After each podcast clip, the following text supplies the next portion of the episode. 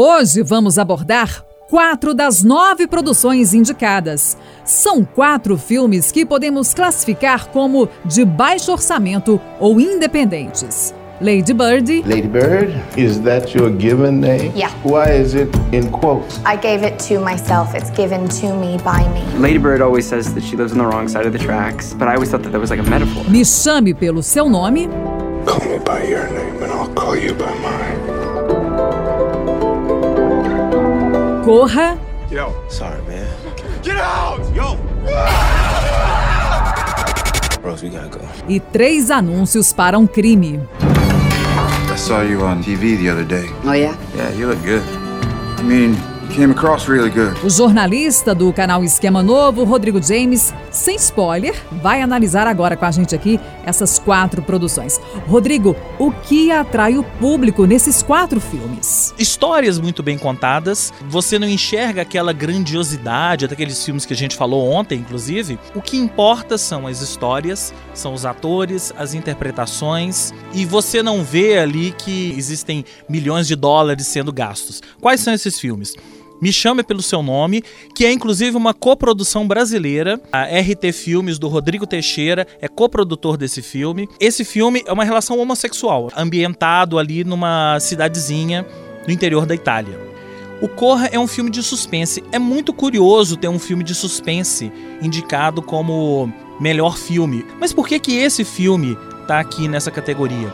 Porque além dele ser um filme de gênero, que a gente chama, né, um filme de suspense, ele é um filme que trabalha com a questão do racismo. Claro, eu não vou entrar em detalhes sobre o filme, eu queria convidar todo mundo para assistir, até porque eu não quero ficar dando spoiler aqui, mas para as pessoas terem esse olhar no Corra de como ele trabalha legal essa questão do racismo num filme de suspense. A gente tem um filme chamado Lady Bird, É Hora de Voar, que esse é um filme basicamente, todo mundo já viu aqueles filmes de adolescência nos Estados Unidos. Esse é um filme desse tipo, mas com um olhar diferente, centrado na relação da personagem principal, que é a Lady Bird, com a sua mãe.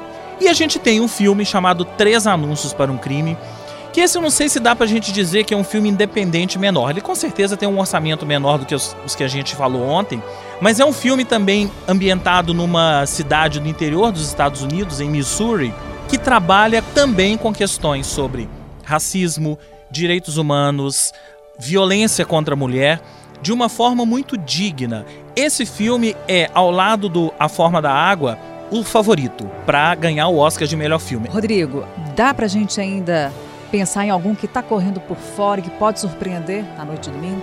Os filmes que são indicados e que acabam sendo premiados, eles já vêm de uma série de premiações, premiações de críticos, o Globo de Ouro, premiações de festivais. Então, se você for somar isso tudo, é o Oscar, porque no final das contas, os votantes são os mesmos, principalmente aqueles que votam nas categorias dos sindicatos, sindicatos diretores, sindicatos produtores. Por isso que eu disse que a Forma da Água e Três Anúncios para um Crime, é, um dos dois deve ser o vencedor, porque eles já ganharam todos esses prêmios. Mas no ano passado, a gente se surpreendeu com o Moonlight. Todo mundo dizia que o La La Land ia ganhar, por quê? O La La Land ganhou todos os prêmios. Então o Oscar é matemático? Isso estava tão no subconsciente das pessoas, inclusive, que foi o micão da história do Oscar, né? Foi o maior mico da história do Oscar, porque o La La Land foi anunciado como o melhor prêmio, todo mundo falou, ah, ok, o La La Land ganhou, é isso mesmo e tal. De repente não era, foi um erro e deram o prêmio para o Moonlight, realmente o Moonlight foi o vencedor, o que surpreendeu muita gente. Então, na teoria, na matemática, a forma da água e três anúncios para um crime podem ganhar. Mas eu não ficaria surpreso se Trama Fantasma ganhasse. Que Trama Fantasma é um filme que cresceu muito nas bolsas de apostas, digamos assim, nesse último mês. Um filme classudão, feito por um diretor que tem uma pegada muito autoral e tem o fato de ser o último filme do grande Daniel Day-Lewis.